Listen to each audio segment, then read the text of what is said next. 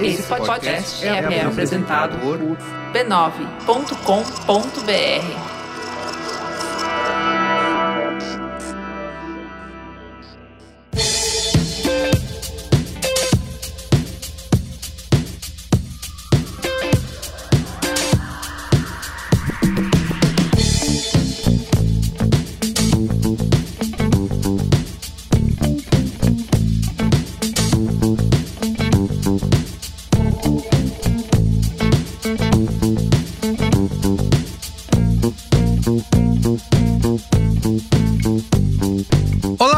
Carlos Merigo, esse é o Braincast número 455, 455. Estou aqui com Luiz e Gino. E aí, Luiz, tudo bem? Jovem. Marco Melo, e aí, Marco? Então, bundão é o Jair. Muito bem, já comprou a camiseta, Marco, ou não? Ainda não, mas tá, tá na fila, tá pra entrar no carrinho aqui. Eu tô reticente, comprei um monte de camiseta esses dias aí. Eu não sei se eu preciso de mais uma. mais uma, mais Mas é muito bonita muito a camisa do Medo e Delírio em Brasília, gente. Quem lançou mesmo a camiseta? Medo e Delírio em Brasília. Loja.medoedelírio.com.br Muito bem. Como Medo e Deliriers, apoiamos essa mensagem, né? E temos aqui nosso super convidado, que eu tava assistindo vários vídeos aqui, lendo colunas e tudo mais antes de gravar esse Braincast, para aprender um pouquinho Rodrigo Capello, que é jornalista de negócios do esporte, né? Repórter do Globo Esporte e do Sport TV e autor do livro O Futebol Como Ele É. E aí, Rodrigo, como vai? Tudo bem? Tudo bem, tudo bem. Obrigado pelo convite. É, minha, minha namorada é ouvinte assídua aqui do podcast. Quando chegou a, a, o convite para participar, cara, ela ficou muito, muito feliz e, e me obrigou a participar. Então estou ah, aqui. Um beijo, legal. um beijo pra Melissa. Nada como ter audiência qualificada, hein, Carlinhos? Tá vendo? O próprio Rodrigo fazia muita, Muito muita bem, questão, né? Olha só. Quando viu o convite, falou assim: Deus Isso, me livre, exato. tem que participar disso ah, com esse Foi povo. obrigado Mas pela aí mulher. a pressão em casa. Muito bom, obrigado, Melissa, valeu. e também estamos aqui com Renata de Medeiros, que é repórter setorista do Botafogo. Olha só, que coincidência, não? E aí, Renata, tudo bem? Tudo bem, tudo certo com vocês também. Um prazer participar aqui. Não aguento mais participar de podcast com o cabelo. Mas estamos aí, mais uma vez. Muito bom. Por que Vamos será, né? Difícil. Por que será? Bom, então é isso. Estamos reunidos aqui para falar de futebol, né? De, acho que é, depois de games, que é um assunto que eu falo que é o que eu mais gosto de falar no Braincast, acho que o futebol talvez esteja aí em segundo lugar. E nem sempre a gente tem oportunidade, desculpa para falar de futebol aqui no Braincast. É, e dessa vez a gente vai discutir aqui um pouquinho dos famosos clube empresa, né? Que agora tem a sigla SAF, SAF, né? Que SAF, investe não. o futebol SAF, SAF. SAF, não, não, não SAF, é, desculpa. SAF, SAF. Sociedades Anônimas do Futebol, né? Que é o nome técnico do clube empresa. A, É. B, C, D, E, Isso. F. É assim que você aprendeu lá na Praia Grande, né, Merigo? Legal. Exatamente. Pra grande onde Neymar foi criado, tá? Que fique, que fique claro Negativo. aqui pro, pro público. Tá lá, assiste lá o documentário que você vai ver. É, então a gente vai discutir um pouco essa relação aí do clube empresa versus futebol arte, como que isso afeta né, o futebol no Brasil, a, a clubes de futebol no Brasil, se esse modelo tende a dar certo, né? E vamos criar grandes clubes e uma grande liga brasileira capaz de competir aí com as ligas europeias, ou se na verdade essa isso que a gente acredita ser a tábua de salvação para um mercado que está constantemente em crise, né, e mergulhado em dívidas, se a longo prazo isso realmente vai funcionar ou não. E temos o Rodrigo aqui para nos explicar, tintim por tintim, o que, que é um clube empresa, como que funciona, né? Então, eu, Marco e Gino, vamos, temos várias perguntas aqui, um pouco capciosas, outras nem tanto, para entender como que funciona a SAF e não SAF. SAF, ia falar de Tá novo. bom, Luiz? Quase que saiu de novo, hein? Segura. É, a minha alfabetização lá na Praia Grande realmente foi Foi deficiente. falha, mas- né? foi falha. Então é isso, ó, mas antes, quero como sempre aqui recadinhos rápidos, tá? divulgar a Rede B9 de podcasts. Você pode acessar podcasts.b9.com.br para ouvir mais de 20 shows, tem para todos os públicos e gostos. É, além do site, você pode ouvir em qualquer plataforma, qualquer aplicativo de podcast aí que você utilize, Spotify, Amazon, Globoplay, Apple Podcast, Google Podcasts, Deezer. Pocket a gente tá lá, pode seguir. PocketCast, segue a gente. Também te pedir, ó, se você é ouvinte do Braincast e ainda não segue o Braincast nas redes sociais, você tá errado, você não é um ouvinte verdadeiro. Tá de vacilo. Você precisa seguir a arro... Tá de vacilo. Arroba BraincastPod no Instagram, no Twitter, no TikTok, na Twitch. Então, todas as redes. A gente tá Daqui a pouco super no moderno. Kawaii, hein? jo- Aguarde. Kaiwai, o, o Marco prometeu, hein? Vai ter o novelinha. roteirinho da novela aqui, com direção de Pedro Estraza. Perfeito. Estrelando eu, Iago Vinícius. Ó, tá promessa aí, hein? Arroba Braincast Pod. Tem um monte de conteúdo lá, tem cortes do Braincast, tem qual é a boa. Cortes do Enfim, Braincast segue não, a Carlinhos. gente. Brain Cortes, Carlinhos. Você tá, Brain tá jogando esse nome Perfeito. maravilhoso. A gente, licen... a gente Fora. licencia as coisas e o cara simplesmente. Não usa, né? não usa. Brain Não usa. Corts. Pô, Brain difícil. Corts. Então é isso. Siga arroba BraincastPod nas redes sociais.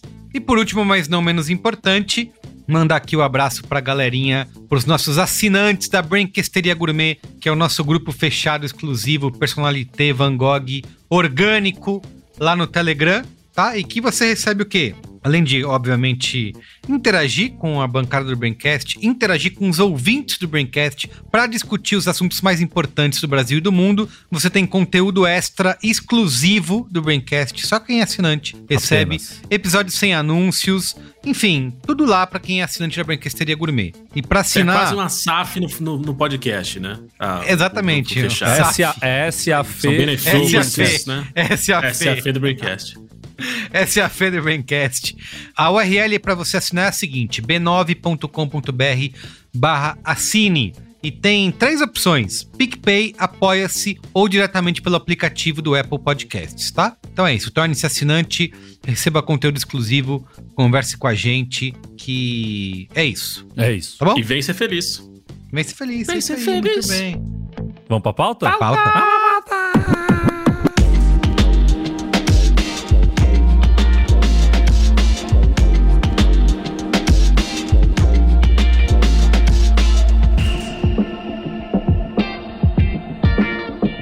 Muito bem, vamos lá. Queria aproveitar aqui a presença do nosso.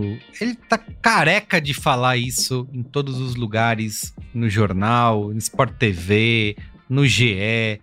Mas aqui no Braincast a gente vai começar do zero para entender de fato o que, que é um clube empresa, né? Se do que, que a gente está falando na verdade, né? Porque é um assunto que tem é, dominado aí, dominado é muito, né? Deveríamos até estar falando mais, mas que está presente aí no noticiário esportivo durante alguns anos, mas no mais recentemente a gente tem uma, uma nova lei, né? Que são as Sociedades Anônimas do Futebol, SAF. Olha só, acertei. E queria começar pedindo pro Rodrigo nos explicar como se a gente fosse crianças aqui de 5 anos de idade. O que, que é um clube empresa? O que é uma sociedade anônima do futebol? Muito bem. Se eu fosse um advogado, né? Se vocês tivessem convidado um advogado, ele já começaria chato dizendo que clube empresa não existe. Ou é clube existe. ou é empresa. Tá Mas bom. para fins de, de- de compreensão e de facilitar o entendimento, clube empresa é um clube de futebol que se organiza por meio de, uma, é, de um formato empresarial. Aí ele pode ser uma sociedade anônima, ele pode ser uma sociedade anônima do futebol, que é um tipo específico, a gente já explica, uma SAF pode ser uma limitada, mas enfim, qualquer um desses é um clube empresa, a gente pode chamar assim para facilitar o entendimento. E é, você até citou que esse é um assunto que está na imprensa há alguns anos, é, tem, tem muitos anos que isso está na, impre- na imprensa, cara. Eu, eu, fazendo a pesquisa de um livro que escrevi, mais para frente quero fazer um merchan- merchandising desse livro, é, Deve. mas assim, desde os anos 70 você já encontrava dirigentes e, e pessoas do mundo do futebol dizendo que o futebol brasileiro só iria para frente no dia que os clubes fossem empresas ou fossem administrados como empresas. Uma das figuras que disse isso nos anos 70 foi Eurico Miranda, né? Olha que, que décadas depois seria assim o maior defensor do amadorismo na, na gestão do futebol e especialmente do Vasco. E, e, assim, isso sempre esteve em pauta, assim como, olha, quando virar vai, vai melhorar, porque os clubes de futebol no Brasil são organizados como associações civis sem fins lucrativos. É a maneira como eles se juntaram lá no, no, no começo do século passado, pessoas que têm um, um clube social em muitos lugares, elas estão ali frequentando, têm suas atividades sociais, eh, elas se juntam, tem um time de futebol, elas vão, vão colocando o dinheiro delas na mesa para fazer o time de futebol é, andar, né? Então poder contratar algum jogador, pagar o salário do outro, o bicho, etc. Enfim, são associações. E passados é, mais de 100 anos, da criação de vários dos nossos clubes mais populares, é, a maior parte dos clubes de elite ainda é associação civil sem fins lucrativos, mesmo tendo faturamentos ali de 200, 300, 500 milhões de reais, e no caso de um Flamengo, é próximo de um bilhão por ano. Ainda é uma associação civil.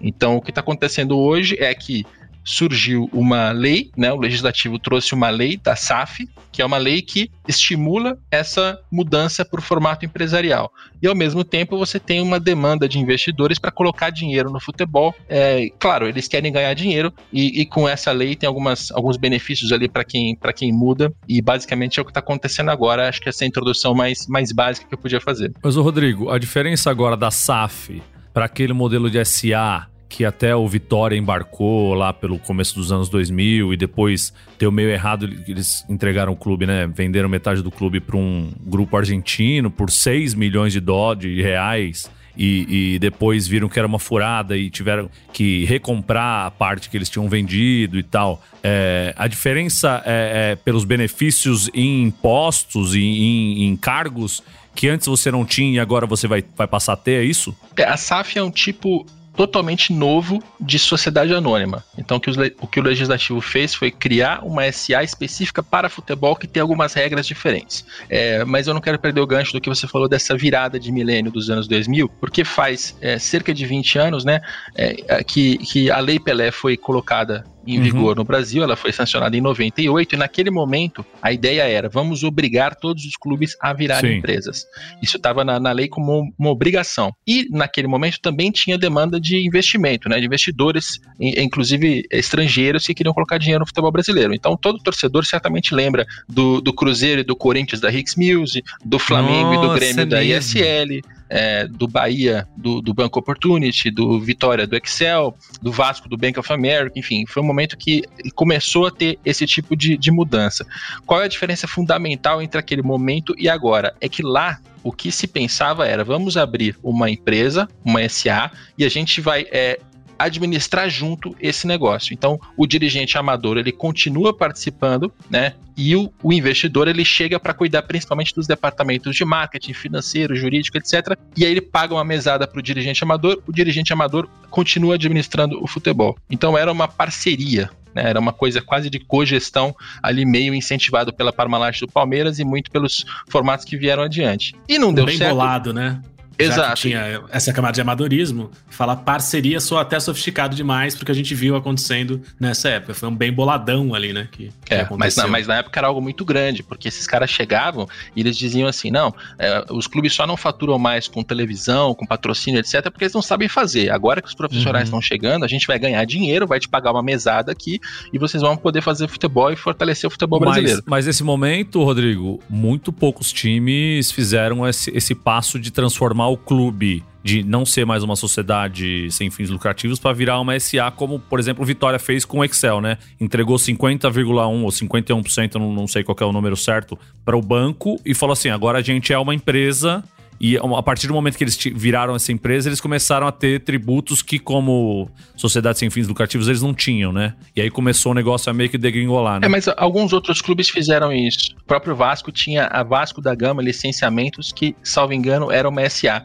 E essa empresa era, uma, era dividida ali pelo Vasco e pela, é, pelo Bank of America. Mas o principal é, é que naquele momento é, o fato do dirigente amador e do investidor supostamente profissional coexistirem no mesmo negócio fez com que não desse certo, porque o dirigente amador ele tinha o dinheiro na, na frente, mas ele queria cada vez mais dinheiro para continuar contratando, continuar despejando o dinheiro no futebol. E em algum momento os bolsos dos investidores tinha chegava a algum fundo, ou pelo menos chegava num ponto que eles não queriam mais colocar tanto dinheiro assim. E aí, assim, cada caso foi um caso, mas todos aqueles, aqueles exemplos é, sucumbiram, né? Terminaram. A, a ISL faliu, o, o, a Hicks Music perdeu interesse no mercado brasileiro, o Bank of America desistiu porque o Eurico Miranda é, tentou tirar até a última gota de, de, de de dinheiro ali, de, de dólares que vinham dos Estados Unidos. Enfim, terminaram numa briga do caramba. E, e agora o que está acontecendo é, os dirigentes eles não estão entrando em parcerias, não é uma cogestão, não é algo que tenha um, um prazo determinado. Olha, o John Textor entrou no Botafogo e ele é dono do Botafogo por 20 anos. Não, ele é dono do Botafogo e ponto. Ele comprou 90% da empresa que administra o futebol do Botafogo. Os outros 10% continuam com a associação, mas o dono, o dono, né, o acionista majoritário é o John Textor, assim como no Cruzeiro é o Ronaldo, também com 90%, e o Vasco está tá, tá sendo vendido para 777, 777, como vocês preferirem. É, o Manchester City está é, muito próximo de fechar um, um, clube aqui no Brasil também. E esses caras que estão chegando, eles são donos, eles não são. É, eles não, não estão é dividindo mais o brinquedo com, com o amador. É como o Red Bull fez com o Bragantino também, né? Também, mas você percebe que o presidente honorário é o Marquinho Chedid, que é o mesmo amador que lá estava sim, antes, sim. Que, com quem eles fizeram o negócio. Então, também não é que a Red Bull chegou, comprou o Bragantino e o dono anterior saiu né, que o dono anterior era o quadro social, mas a gente sabe que ele politicamente era, era, era comandado pelo Marquinho Chedid. O Marquinho continua, ele não é mais dono, mas ele tem lá uma, uma função meio amadora, mas importante ainda de interface política com a CBF, com federações, então a figura do dirigente amador continua. Até porque eles compraram um clube que também não era um, não inventaram como foi um sei lá, um Grêmio Barueri ou o Grêmio Prudente, que depois o Barueri que foi para Prudente e tal, não inventaram um clube do zero, né? Como foi o Cuiabá. Eles chegaram e compraram um clube que já era estabelecido, com história no futebol brasileiro, e também para se aproveitar dessa história, né? É, é, é, é verdade. É, mas, mas o ponto é que quando a gente vê esses caras chegando, a gente imagina assim, não, agora o Bragantino é só da Red Bull. Pode até ser legalmente, mas ainda tem uma relação com o antigo dono, ali com o político anterior, que ele continua no negócio. Então, o que eu quero dizer, a gente não entrou numa fase em que os clubes brasileiros foram vendidos 100%. Não tem mais nenhuma relação com a associação civil anterior. Ainda tem. É, seja no caso do Bragantino, que o, o, o, o cidadão anterior continua participando de uma maneira meio esquisita, seja no caso do Botafogo, do Cruzeiro, que venderam, mas mantiveram 10% com a associação, ainda são major acionistas minoritários. Renata, a gente já, assim, a gente já explicou aqui um pouquinho sobre como funcionam clube empresa não existe, né? O Rodrigo já nos contou. Mas o que um, um dos nossos ganchos para essa pauta, que já estava no nosso planejamento há algum tempo, mas estava empurrando, né? Um dia vai acontecer, um dia a gente faz e tal. Mas o nosso gancho é o Botafogo, né? Porque o, o Textor, o John Textor, que entrou, foi, foi ovacionado, né, nesse último fim de semana aí, saindo do gramado, emocionado. E eu, de verdade, acompanhando bem de, de relance esse, esse todo ponto, falei, putz, sei lá, é um cara aproveitador. Eu, não, eu, eu tô sempre cético, né? aproveitador, vai botar dinheiro aí, mas na verdade não, nem sabe Você o que é um cara chato, né, Carlos? Não, Vamos eu sou, cara. Claro. Vem é o gringo botar Vem o gringo botar dinheiro aqui. Mas falar, é que você é mal é informado, é Carlinhos. Se você tivesse visto a foto né? do John Textor com uma tiara de piroca, você já saberia que ele não tá aqui de brincadeira. é. ah, tem é. isso, é? Eu não sabia, tem, não. A parada é séria, a parada ah, é séria. A parada é sério. Ele tá entregue. Ele veio John. não, pra, não, pra, não pra explorar o nosso país e o nosso futebol uh -huh. e, o, uh -huh. e o nosso fogão, mas uh -huh. ele veio pra aprender os nossos costumes. É, é, eu acho que o, o, paralelo ali, a metáfora certa, é como o filme Avatar de James Cameron. Entendeu? Sei. E ele acaba se apaixonando pela cultura, se apaixonando por tudo ah, que tá ah, acontecendo ali em volta, e de repente ele não quer mais ser um ser humano. Ele quer ser um avatar, ele quer ser um. Eu não lembro o nome Botafoguense. É o. Como que é? Os Nave, né? Não, os Nave. Nave. Nave, isso. Muito ele obrigado, gente. Um eu, já, vocês já, eu já tô quebrando o preconceito aqui diante do João Textor, porque aí quando eu vi essa cena aí no fim de semana, dele saindo emocionado do campo, eu falei, será? É isso mesmo? Ele tá realmente emocionado, né? Enfim, então quero ouvir da Renata nos contar um pouco como que essa história do Botafogo se envolver com esse tipo de cidadão, se isso é real, se isso vai dar certo, se não vai dar. Nos conta do começo, como se a gente fosse criança de 5 anos, Renata como se vocês fossem crianças, então. Chegou um americano Isso. lá dos Isso. Estados Unidos Isso aí. disse assim: gente, vocês que estão aqui no deserto sem beber água, vocês querem um copo de água? No caso, o pessoal que estava no deserto era o Botafogo. E aí uhum. o Botafogo só disse assim: sim, queremos. Não precisa ser uma garrafa de água, pode ser um golinho. Só um copinho. bem, bem. Bom demais, bom e demais. foi assim que John Textor, uh, com uma proposta de 400 milhões de reais, o Capelo me corrige se eu estou enganada, uh, comprou 90% dos direitos ou das ações da SAF. Vocês já falaram sobre o que é a SAF, o Rodrigo Capello já falou também. E aí, o que aconteceu a partir daí? Chegou esse tal desse americano com o seu copinho de água na mão e ele não era um simples garçom. Uhum. Ele é o cara que senta na mesa contigo para beber e tu vai conversar, vai simpatizar com ele, e é nesse estágio que está a torcida do Botafogo com, com o ele. garçom Joãozinho Texas.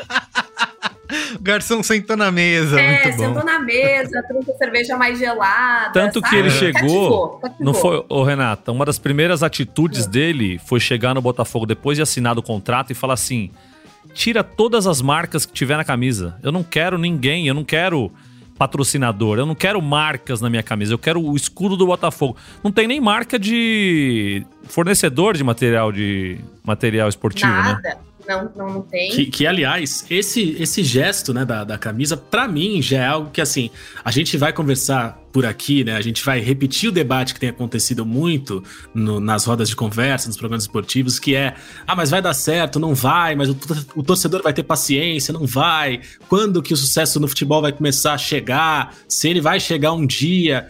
Eu acho que todo, todo esse debate ele, ele já vai por água abaixo, ele já pode ser jogado no lixo, porque o principal já foi feito. O John Texor ele, ele, ele conseguiu realizar o sonho de todo torcedor que é ter a sua camisa limpa, do jeito que ela merece ser, do jeito que, que ela merece entrar no gramado, assim. Esse, esse gesto do, do, do Texor foi, acho que conquistou 97% da torcida do Fogão nesse momento e outras torcidas do país. Realmente lindo, e, lindo. E, tem motivo comercial por trás, tá? Tem uma estratégia comercial por trás que é quando ele chega ao Botafogo, ele encontra acordos que eram de valores muito baixos. Muito, muito uhum. baixos. É, assim, não é nem uma questão de milhões, era uma questão de Guaravita? É, dezenas qual de milhares. Era o, qual era o último Ah, cara, eram muitas marcas. Eram realmente muitas marcas. Coxinhas eu não saberia Neto. dizer. Centrum tava, porque era super colorido ali. E aí é, é. foi um dos motivos dele ter ficado pistola, porque eram muitas cores na, na, na camisa alvinegra. Mas muita coisa é, tava acontecendo. Eu não vou nem citar as marcas para não ofender as marcas, né? Porque é, quem estiver ouvindo vai ficar chateado.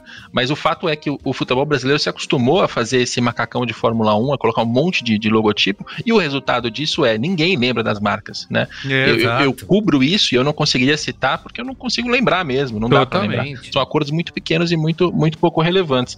E aí quando ele troca e ele diz é, é, rescinde todos os contratos, fica para trás, limpa a camisa e agora a gente vai trazer outros patrocinadores, é, ele já valorizou. 11 contratos. Tá isso, 11, 11 contratos. Só contei aqui pra gente ter uma ideia. Não era um ou dois, onze, que a gente não Caramba. consegue lembrar de nenhum. Só na camisa. Só na não camisa. Mesmo. Não, é, não era contrato de placa de, de, beira de campo, era só na camisa. É, e aí, com isso, ele já valoriza a camisa e ele já tem recebido ofertas, propostas de valores que eram muito maiores do que os anteriores. Mas ainda assim ele não quer fechar porque ele não achou ainda a marca que combine com o Botafogo Way, o jeito que ele está administrando o clube.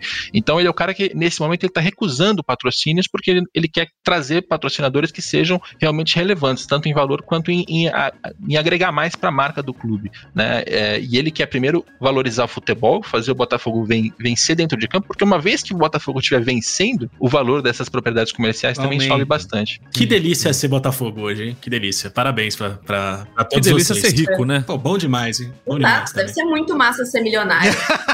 com certeza. É, milionário não, bilionário, né? Porque pra fazer é, mais delícia ainda. Milionário não dá, não. Mas, ô Renato, então, eu acho que aqui já dá pra. Gostaria que você contasse que acho que é uma das grandes dores aqui desse nosso programa de hoje é entender como que isso afeta o, o, amor, a tradição, a camisa do clube, né? Que é isso. Será que esse investidor vai respeitar o que é o meu o clube que eu sempre torci, tem uma identificação, ou vai se transformar simplesmente numa empresa que, enfim, você que acompanha diariamente aí, você consegue sentir que é, é um bom negócio para pensando nisso ou não? Ainda precisamos dar um tempo para ver. Pensando agora, E, e, eu acho que a melhor uh, analogia com o Texter, em vez de garçom, acho que o dono de bar. Ele tirou os hum. patrocínios, tudo, né? Então acho que é melhor. Uhum. É, Para a gente falar do efeito da torcida, assim, uh, 97% dos sócios aprovaram a mudança estatutária que permitiu que o Botafogo virasse uma SAF. Isso também foi para o conselho e teve um percentual semelhante. Então, é, era algo uh, como assim, a última alternativa para que o Botafogo voltasse a ser um clube da grandeza de títulos que já ganhou, né? Porque uma dívida de um bilhão de reais é impagável para um clube. O Cruzeiro passou pela mesma uhum. coisa, o Capelo enfim, vocês também vão falar melhor sobre isso, mas a torcida está encantada com o Textor, né? Porque ele chegou e eu tenho um plano. Chegou aqui, demitiu o técnico sem ter outro técnico. Porque o Anderson Moreira estava aqui, a galera gostava dele, ele subiu com o clube ano passado da Série B para a Série A, pegou o, o, o time pertinho da zona de rebaixamento para a Série C e devolveu o campeão da Série B com uma baita campanha, estádio cheio, todo mundo ovacionando aquele estádio grupo do, cheio. do Botafogo, né? E aí começou o Carioca e logo o Anderson foi demitido. E foi que nem a camisa, né? Tipo assim, não é substituir um pelo outro. É não. O Anderson não, não serve para o meu projeto. A partir de agora eu vou ver quem serve. Tanto que o Botafogo esperou quase 40 dias para o Luiz Castro chegar. Então, uh, o que me parece é que o Textor tem uma ideia do que ele quer e, assim, é, não interessa muito para ele essa transição. Não, eu sei o que eu não quero agora e eu sei o que eu quero para frente. No caminho aí, vamos ver como é que vamos fazendo com o andar da carruagem. Tanto que é, o plano inicial, quando o, o, acordo com a Volt, que é uma marca brasileira de, de, fornecimento esportivo, né, que seria a marca ali do, do, Botafogo esse ano. Quando esse contrato foi rompido, a promessa era que no meio do ano chegaria uma Nike, uma Adidas, sei lá, só dando um exemplo, né, para uhum. ter esses uniformes, né, no início da temporada europeia. Isso não foi possível. E o Textor disse: beleza, não dá para o meio do ano, vamos fazer ano que vem. E aí, no meio do ano, a gente bota a camiseta limpa, que o Higino é fã, vamos botar pro, pro torcedor comprar. Se o pessoal tá gostando, querem comprar. É, a gente tem um, um torcedor lá no, no, no, Globo Esporte, né, que é o, o Depp, Pedro Depp, e ele uh, falou, né, gente, eu tava com tanta vontade de comprar alguma coisa do Botafogo e não tinha camiseta, que eu comprei seis meias. Então pensa, o torcedor quer participar desse momento. Não, o, o texto não precisa do, dos 199 reais que cada torcedor vai pagar pela camiseta, mas é, a experiência de comprar uma camiseta do Botafogo nesse momento é, é, indica que o sócio ou que o torcedor está participando desse momento do clube. Então é isso que vai acontecendo. Ele rompe o que ele acha que não serve e daqui a pouco lá para frente ele vê. Teve até aquela cena, aquela cena emblemática na chegada do Texas no aeroporto no Rio de Janeiro que o torcedor ofereceu 20 reais para ele porque queria ajudar com alguma coisa com o que estava acontecendo ali. E aí ele, de forma muito simpática e carismática, ele recusou, mas foi, foi simpático. Vim aqui para dar dinheiro, não vim para receber. Mas, ô Renata é. e Rodrigo, o fato do John Textor também já vir de um, uma linhagem de dono de clube, né? Ele é envolvido lá com o Crystal Palace, tentou comprar ah, é clubes mesmo. pelo mundo. Ganhou oito Oscars e aí se envolveu com o Crystal Isso, é. Palace. É. Mas é assim, um cara que, que tá querendo investir em outros times, né? Fez proposta pelo Benfica, falaram que ia comprar o Porto e tal. Isso também não traz essa chancela do pessoal olhar para ele com outros olhos e não para para um cara chegar aqui, um que ninguém conhece, um bilhardário, e querer comprar um clube e você não sabe para onde vai esse clube, o que, que, que, o cara pode fazer. Essa previsão, né? Ele ser uma pessoa mais previsível quanto a investimento dentro do futebol, também não ajudou ele nesse momento? É, o perfil dele de, de empresário e a, a, o fato dele ter outros clubes de futebol levanta algumas, algumas é, discussões boas aqui pra gente. É, então não, não, me deixa perder esse gancho depois. Mas eu acho que por agora a coisa é mais simples, cara. Porque a gente tem que entender um pouco do, do contexto do Botafogo. Né? A gente tá falando de um clube cujo último título realmente relevante foi o Campeonato Brasileiro de 1995. Então a gente tem várias gerações de botafoguenses que nunca viram o Botafogo ser campeão de algo realmente legal, sabe? Uma competição Fiquei nacional. preocupado porque você me resgatou uma memória que parece que foi a alguns meses atrás, mas tudo bem. Agora mas já, já faz um tempinho, né? Já, já faz, faz, um tempinho. Um tempinho. Pelo amor de Deus, quase 30 um anos. Pois é, cara. E, e, nesse período, o Botafoguense ele sofreu muito, porque é um clube que estava quebrado, né, virtualmente falido, só não faliu de fato porque era uma associação civil sem fins lucrativos, porque se fosse empresa, teria certamente tido seu processo de falência levado à, frente, não tinha mais competitividade, cai para a segunda divisão mais de uma vez, né? Então, é, o Botafoguense estava passando por consecutivos é, vexames, humilhações, e você olhava para a gestão do clube e você via sempre presidentes amadores, muito preocupados ali com a vida social, com a bote, com a piscina, né, fazendo, fazendo as suas alianças, os seus conchavos, toda a história do futebol brasileiro que é muito cansativa para o torcedor, né, cara? E, Sim. E quando, e quando você vai ver a administração de fato, aí assim, não, chegou o Carlos Augusto Montenegro, que um mecenas que está dando um dinheirinho aqui para comprar bolas, que está ajudando a, a, pagar a conta de água que está atrasada, entendeu? Então é muito sofrimento, cara, tanto do ponto de vista esportivo, de quem só acompanha a bola, quanto de quem vê um pouquinho do bastidor, é muito sofrimento. Quando chega o Textor e ele, ele chega dizendo, olha, essas dívidas eu vou pagar, e eu vou investir 400 milhões de reais em futebol, não tem como o torcedor não, não ficar é, extasiado, né, cara? Mais, mais até do que a camisa limpa, mais do que qualquer contexto do, do empresário, do bilionário, do, do, que ele aporta pro negócio. A gente já discute isso, que esse é um podcast de negócios. Mas aqui, cara, é uma questão de, de paixão mesmo, assim, de, de salvação. É, essa primeira leva de clubes e empresas do Brasil, quando a gente trata de Botafogo, Cruzeiro e Vasco, principalmente, é uma leva de clubes que estavam virtualmente falidos e que estão sendo recuperados via venda venda para alguém que chega com grana. Então a história ela é bem simples uhum. nesse ponto, eu acho. Tá. E você e tem uma, um lance que é esses clubes que estão na estão nas divisões ou estão na primeira divisão, é só a ponta do iceberg dessa desse negócio, né, do futebol, do, dos clubes empresa, né? Tem uma tem uma série de outros clubes é, e associações pelo Brasil afora que nem estão disputando em nenhuma divisão e que são realmente que até um dos temores dos torcedores é isso, né? Que venha um investimento desse de fora e o, e o clube acabe virando só uma um gerador de novos talentos para mandar pro acho que foi o Brasil, falou, né? né?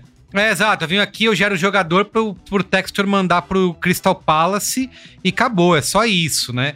É, como é que como que é isso de, de você não a gente só olha esses três grandes clubes que estão nesse momento aí de, de clube empresa, mas Brasil afora tem muito mais, né? É uma tendência do mundo do negócio do futebol é essa multinacional, né, que em inglês eles chamam de Multi-Club Ownership. Então, o próprio Textor ele está abrindo um MCO, né, que é um, é um, desses grupos.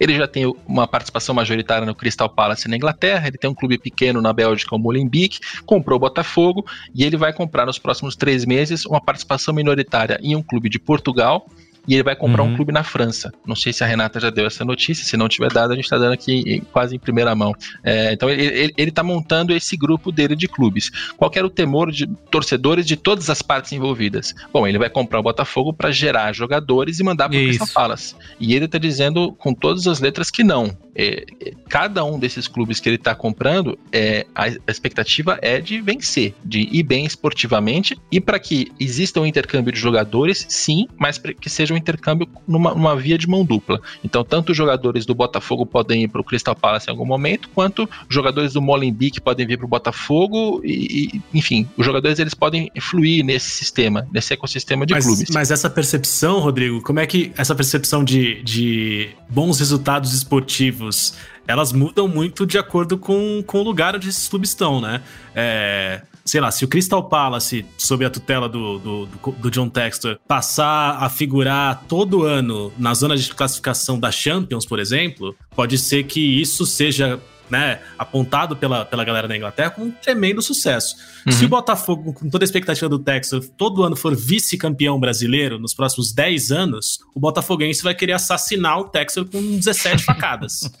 É, é, é, difícil entender é, essa, é essa lógica de cada lugar, né? O torcedor é difícil porque é, hoje o contexto do Botafogo é esse: era um clube quase falido que chega o salvador da pátria. Então, eles ainda estão no momento de encantamento. Daqui a pouco já vai mudar essa, essa demanda, né? E aí já vai ser assim: peraí, mas contratou todos esses jogadores e não conseguiu a classificação para Libertadores, só vamos jogar a Sul-Americana, já vai ser entendido como um fracasso, inclusive pelos nossos colegas da imprensa, que tem, que, que tem uma, uma cultura bem nociva. Inclusive a expectativa quanto aos reforços também, né? Porque você pode ter ali Sim. uma análise mais é, abalizada. Ó, oh, esse cara aqui ele tem potencial, vamos comprar ele por tanto, papapá. E o torcedor quer que chegue o Cristiano Ronaldo, quer que chegue o Messi, quer que chegue o Luiz Soares. É, é, também Lewandowski é, tá. Lewandowski, então é isso. É equilibrar também. Tabelando essa... com o Lucas Piazon ali, vai ser foda. Exato. Lewandowski, Shai. Porra, meu. E que tá seria um investimento que nem faria sentido, né, Lucas cara? Fernandes nem cruzando com Lewandowski. Lewandowski disputa a titularidade com o Erisson. Eu não daria. É.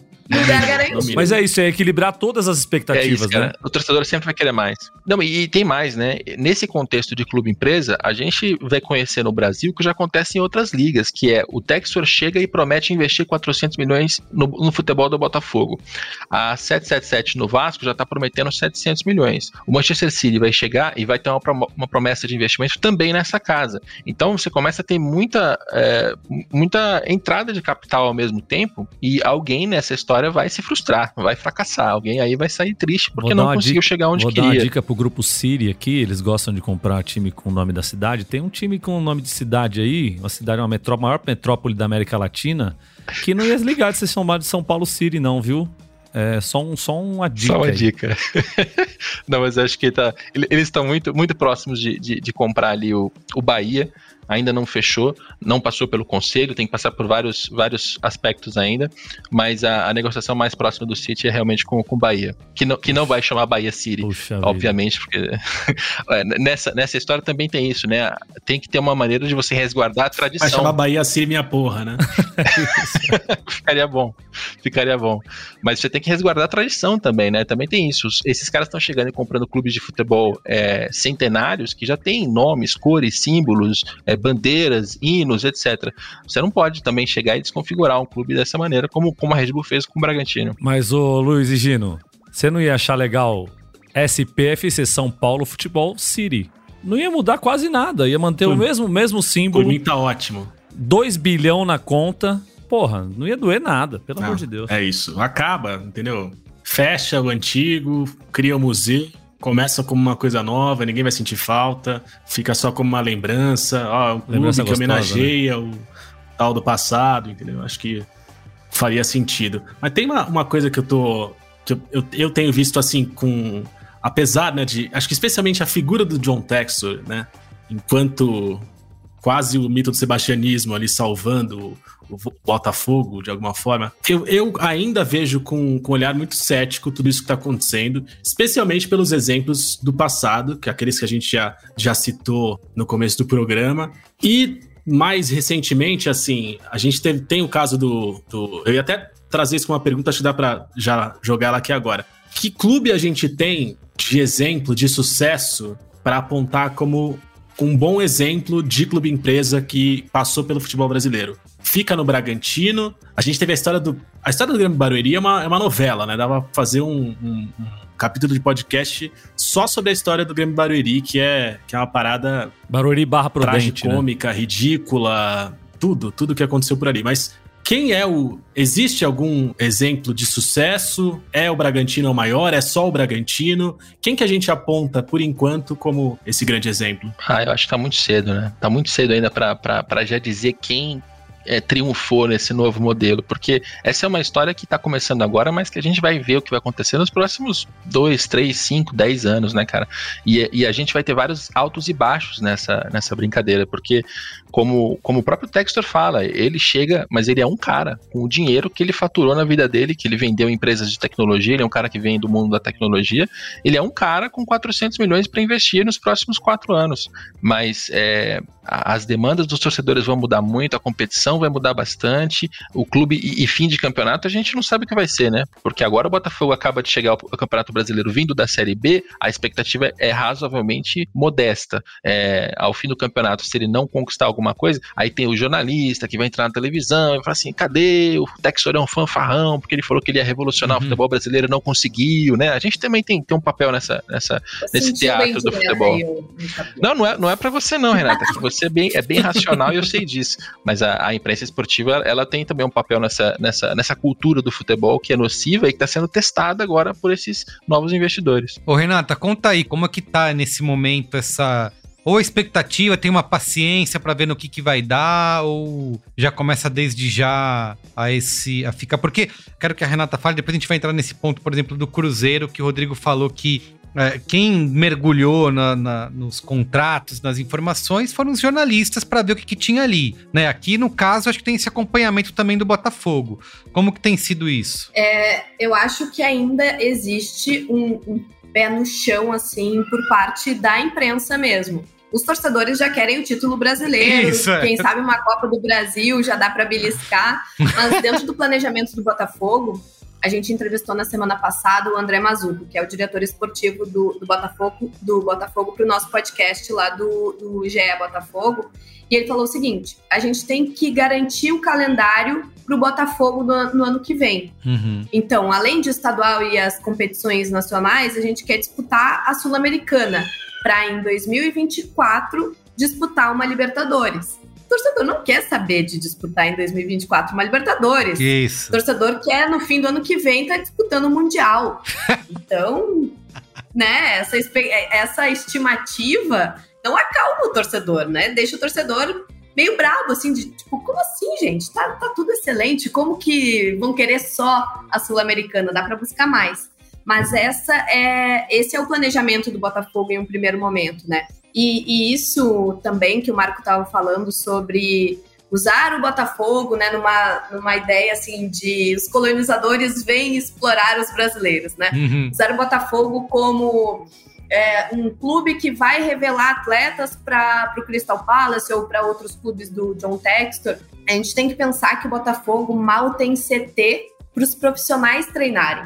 Então não existe ainda uma estrutura de base para que esses uh, jovens sejam revelados e sejam vendidos. O, o Botafogo deixou escapar no, no, ano passado o seu goleador de graça para o Palmeiras, porque não tinha um contrato longo com o, o Navarro, né? Então, uh, existe uma série de outros ajustes que precisam ser feitos antes de o Botafogo se, uh, se tornar um grande formador de, de jovens e aí conseguir grandes revelações para a Europa é, como esses contratos que agora é, estão tendo uma atenção diferente, né? A gente está vendo o Canu teve contrato renovado. Não, não, vou entrar em tantos detalhes esportivos, né? Porque não é a, a intenção do podcast, mas só para a gente ter uma ideia de que nesse ano com o John Textor existe essa preocupação, né? Quem são os mais jovens do clube? Quem pode gerar receita em uma possível venda? Até quando essa galera tem contrato? Opa, no meio do ano que vem, no, no fim do ano já podem assinar uh, pré-contrato e sair de graça? Não, peraí, vamos sentar e vamos renovar agora. Então, já houve essa mudança. Mas assim, o Botafogo ele tem treinado no espaço Lanier, que é o, o Capelo sabe, né? É um espaço dos irmãos Moreira Salles, que foi cedido para o Botafogo, e aí tem uma dívida que ainda não se sabe exatamente como vai ser resolvida com a SAF, mas é um lugar assim, com três campos de futebol. Não tem mais nada. se o Botafogo quiser treinar é, reforço muscular, esse tipo de coisa em academia, ele tem que ir para o Newton Santos. Se nesse dia quiser fazer um, um, treinamento com bola, não vai dar, porque os campos são no espaço Lonier. Então, existe essa dificuldade estrutural muito grande no Botafogo ainda para ser superada antes de o Botafogo virar um grande time, para chegar numa Libertadores mais longe, para ser um grande revelador de talentos. Então, acho que é, a prioridade nesse primeiro momento é garantir que essa estrutura seja fornecida para o Luiz Castro conseguir essa vaga na Sul-Americana no ano que vem, né? Porque agora há essa, essa empolgação da torcida que. É obviamente embala o time junto, né? Mas e se não durar essa temporada inteira? Então, enfim, é, é essa série de dúvidas, né? Que, que o Higino trouxe também, o Marco, de será que vai dar certo? Será que não vai? A gente está nesse meio do furacão que tem muitos elementos que às vezes fazem a gente acreditar que sim, vai dar super certo e outras vezes que, peraí, vai dar muito errado. Vamos botar freio em tudo, para tudo, vamos melhorar esse planejamento. Essa coisa que você falou da, da, da falta de, de estrutura que parece básica, né, pro que a gente conversa, é um negócio que assusta tanto em todos os debates de futebol. Eu e o Marco, assim, a gente né, tem um grupo grande ali de, de, de, São Paulinos com que a gente basicamente passa o dia inteiro, todos os dias da, da vida, conversando sobre, sobre o time. E aí é sempre bate nesse tipo de coisa, né? A gente pensar, ah, a gente tá pagando 400 mil reais por mês da dívida do Daniel Alves, a gente tá pagando salário de 700 mil pro outro Pereba, só que não tem um nutricionista que decente que corte o pudim das, da, da, do time profissional. a piscina a tá piscina sem água. tá suja porque não tem o piscineiro que trocou a água direito e o cloro estava vencido. Então esse esse às vezes a gente nessa discussão da profissionalização dos clubes, né, a gente fica muito pensando, não, a injeção do dinheiro, a contratação do Lewandowski, a extensão do contrato do Chay, se, a, se a camisa vai ser patrocinada pela, pelo, sei lá, pelo Guanabara hum. ou pela Sony. E, e, e, às vezes é, o nível é, tá, tá em outro Cara, lugar, né? Nem que tivesse dinheiro para trazer o Lewandowski, imagina dizer, o Lewandowski, olha só, tu vai treinar a bola num dia no espaço do Anier, no outro dia tu vai treinar é, musculação lá no Newton Santos. Gente, não tem como. E, e, uma coisa que assim a gente ouve muito nos bastidores é, é o seguinte: uh, a gente não, não quer em um primeiro momento ter um CT como o São Paulo tem, o Santos tem, o Atlético Mineiro, o Cruzeiro, uh, enfim.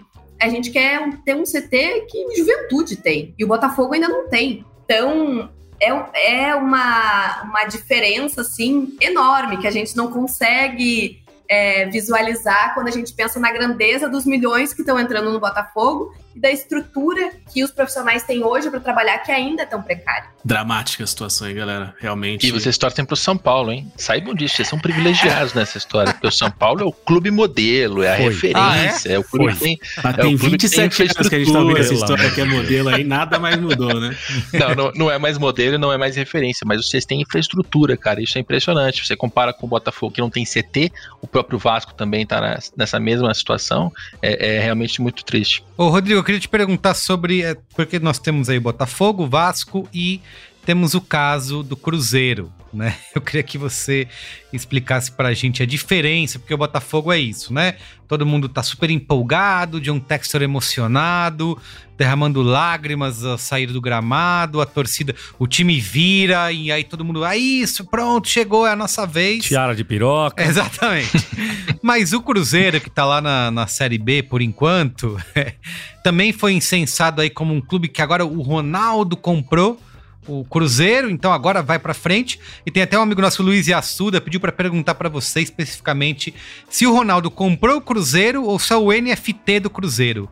Como é que é? Explica pra gente. é, ele, ele, fez uma provocação aí, uma, uma pergunta mais capciosa que eu vou inteligentemente me esquivar dela, tá. porque minha, minha, minha relação com o torcedor do Cruzeiro já é difícil, sabe? Então, se, se tiver cruzeirense ouvindo aqui, eu não quero, não quero piorar a nossa relação. Tá, o estilo Ronaldo, Cruzeiro, hein, Capelo? Você deu, você deu um é, drible aí na pergunta sim. do mesmo jeito que o Ronaldo Dou um tem drible feito, na né? pergunta, faço uma gracinha aqui, hahaha, agora vamos, vamos, falar, vamos falar sério.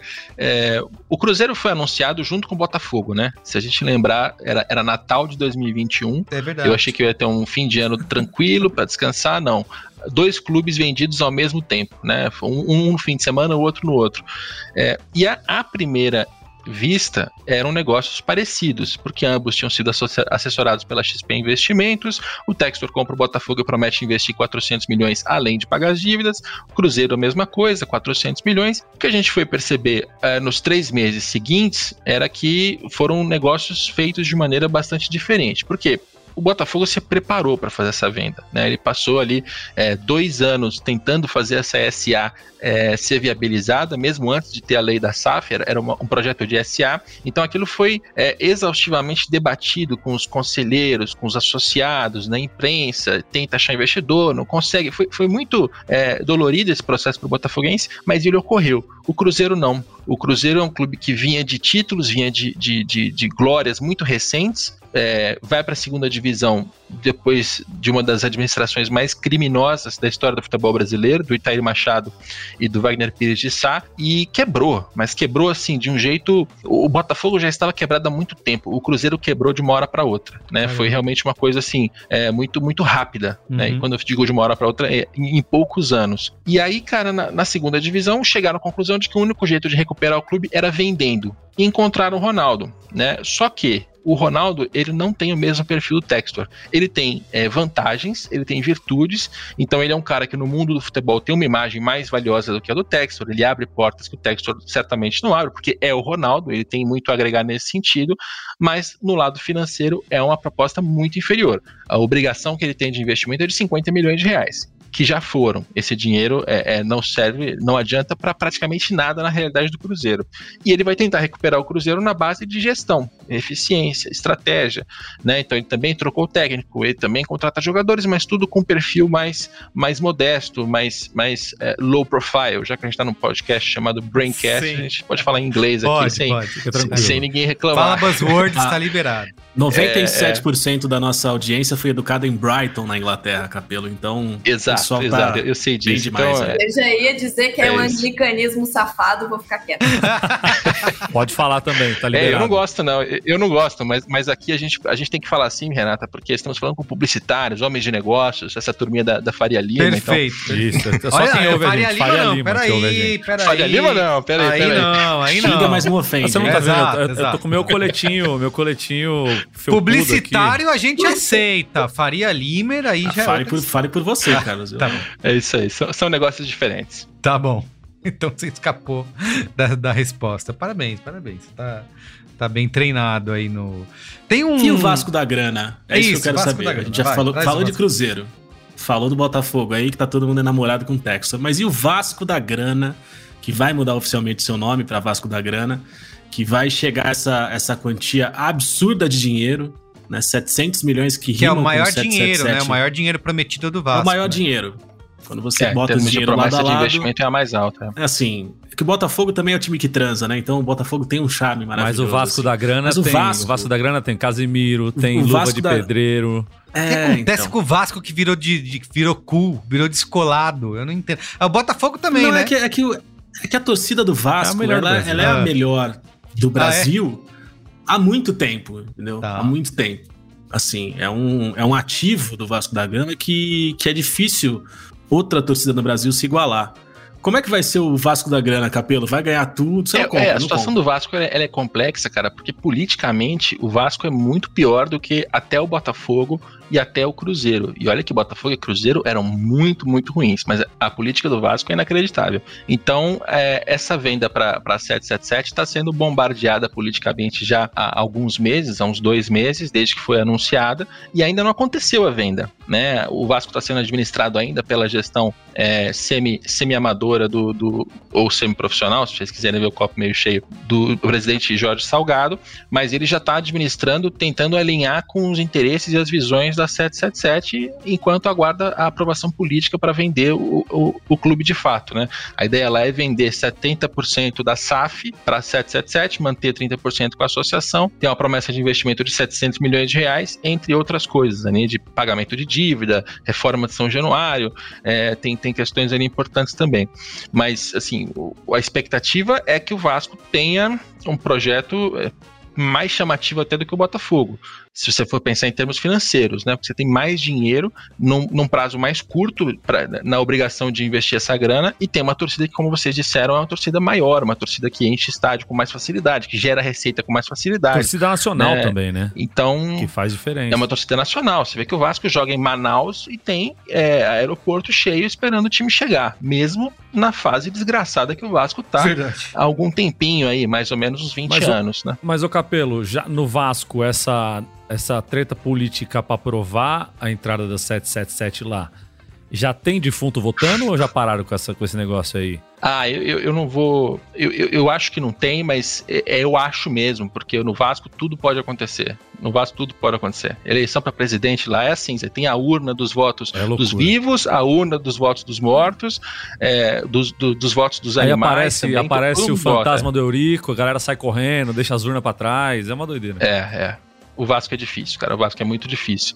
É, e, é, e, é, isso que vai fazer com que a torcida comemore muito a venda, né? Se você for pensar, é muito maluco. Se a gente, se a gente pensar aqui de uma maneira assim, mais ideológica, né? Isso. O clube de futebol é um patrimônio uhum. do torcedor, o torcedor do Vasco é dono do clube, mas na realidade não é. O dono é o quadro social, dos sócios, dos conselheiros, blá, blá, blá. É a galera da bote, né? É a galera da bote, é a galera do, do, do arco e flecha ali. E aí, esses caras estão vendendo o clube para americanos, que você não sabe nem bem quem são, né? É, e mesmo assim, a, a impressão que eu tenho é de que a maior parte da torcida apoia a venda. Porque se livrar desses caras atuais é mais importante até do que quem vai chegar, sabe? É, é muito desesperador desse, desse ponto de vista assim, mais ideológico. Mas, né? o Capelo... Mas é, é, o lugar onde a gente enfiou. Você falando desse jeito, eu fiquei pensando que assim, você pergunta pra qualquer carioca o que ele acha do americano, ele acha o americano um otário, né? Mas no momento de desespero, a coisa, a água tá tão, né? Caoseiro. É. Tá a coisa tá batendo tanto lá no alto que abre-se mão da honra. Voltando, a gente voltar pouco tempo atrás no Brasil, o Corinthians teve o Kia Jorabichian, que chegou aí e meio que comprou Fala o time do Corinthians. Do Corinthians né? Deixa o Corinthians quieto. E fez os, os galácticos do Corinthians. Qual é a diferença básica entre, entre esse negócio John Textor, 777, Ronaldo, Cruzeiro, com o que o Kia fez no Corinthians, por exemplo? Porque o Kia chegou lá e, e, e chegou mandando e fazendo e acontecendo, né? Ele só não tinha o nome dele no papel, isso. é isso? Não, era uma parceria e ele fazia investimentos muito altos para contratar jogadores e usava o Corinthians como vitrine né? Se a gente lembrar que teve contratação do Tevez, contratação do Mascherano, Nossa. né? Esses caras tiveram depois um renome, uma importância é, Mas teve o Seba também, não teve? Você tá lembrando teve só do Seba, Tevez, do, do Mascherano, mas do Seba ninguém lembra. Carlos Alberto. Isso ninguém lembra. Carlos Alberto, Roger, é, foi, Ai, foi um período interessante. Mas os jogadores eram da MSI. É né? mesmo. Né? Então, não é que a MSI comprou o, o, Corinthians ou a empresa que administra o futebol do Corinthians. Ela comprou os jogadores, colocou no Corinthians e na hora que aquilo foi desfeito, com suspeitas de, de que o dinheiro tinha uma origem ilícita, lavagem de dinheiro, etc., é, o Corinthians ficou com, com o Pires na mão. Não tinha elenco, não tinha dinheiro, não tinha administração decente na época. É, foi, foi muito diferente. É bastante diferente do que está acontecendo hoje. Porque hoje, de, de fato, são os americanos comprando a empresa que administra o futebol e, portanto, comprando o clube. Porque o que importa para um clube de futebol é o futebol, não é a bote. Uma dúvida. A gente falou um pouquinho do Grêmio Barueri aqui. Eu queria só lembrar que, assim, nessa, nesse momento do Grêmio Barueri que teve, né, aquela campanhas meteóricas para cima, né? Meteoro é para baixo, não faz sentido usar esse adjetivo. Eu sempre me questiono. É, um o meteoro sobre... cai, né? Mas ele também cai. cai. Acho, acho é, que faz sentido. Aquela trajetória ascendente maravilhosa do, do Grêmio Barueri que subiu seis, é, em seis anos, subiu seis vezes, jogou Brasileirão, foi um negócio muito louco que aconteceu. Mas cheio de maracutaias políticas, né? Depois de anos a gente conseguiu entender um pouco melhor é, tudo que tinha acontecido, mas naquela época a discussão que rolava muito sobre clube empresa e, e alguns outros clubes empresas apareceram espalhados pelo Brasil é, com menos alarde, né, com notícias menos faladas, mas assim, naquela época a discussão passava por pelo medo de que o clube pudesse sair da cidade, como de fato aconteceu. O Grêmio Barueri saiu de Barueri, foi para Prudente, depois saiu de Prudente, voltou para Barueri, e aí a discussão passava por deixar a torcida na mão, gente tá acostumada com o clube, a esperança da cidade, etc e tal. Nesse, nesse cenário de SAFs, é lógico que com esses clubes enormes que a gente está falando agora, que são os precursores, isso não tá é, nem perto de estar tá no radar, né? Não é que o Vasco, de repente, vai decidir que vai para Limeira, em São Paulo. É, mas assim, ser há espaço ainda na legislação para que algum tipo de episódio bizarro como esse possa acontecer com clubes menores? Ou tem algum tipo de, de, de previsão, defesa para os clubes para que isso não aconteça? Se o proprietário, se o, se o investidor compra 100%, o clube é dele, ele faz o que ele quiser. Se ele compra é, 90% e a associação mantém 10%, ou mesmo se ele compra 99,999%, mas a associação mantém uma ação, a lei coloca algumas travas uma delas em relação à sede. Então, assim, se o Textor quiser trocar o Botafogo do Rio de Janeiro, porque Brasília tá faltando futebol, tem um estádio enorme lá, baita oportunidade, a Associação Botafogo de Futebol e Regatas pode dizer não, isso não, porque, segundo o nosso contrato aqui, eu tenho direito de veto em relação a isso. É, nem vai para Brasília e nem vai usar é, é, cor de rosa, nem, nem vai trocar o hino, nem vai mudar a estrela por uma bolinha, não, não dá. Essas questões de tradição e de sede estão protegidas. Isso vale para todas as SAFs, desde que a, a parte que está vendendo a associação mantém ali pelo menos uma ação. Você tem algumas regrinhas ali um pouco mais complexas, mas grosseiramente é isso. Show. Tudo bem. Para a gente encerrar aqui já e quase pro qual é a boa, quero perguntar para Renata sobre a tal criação da Libra, né? Que é a nova liga dos clubes de futebol, que é uma coisa que todo ano a gente vê essa ameaça, né? Vão se criar, vai criar uma nova liga, os clubes vão se juntar. acabou junto... a mamata da Rede Globo. Isso, acabou a mamata da Rede Globo e tal. E junto com a SAF aí, eu, é, eu acho que essa Libra tá também sendo colocada aí como uma das grandes promessas do futebol brasileiro. Inclusive o John Textor parece que tem essa missão de assinar a filiação do Botafogo a essa Libra aí. Queria perguntar para Renato o que, que significa isso, essa nova liga, se realmente vai, dessa vez, essa ameaça vai, vai se concretizar.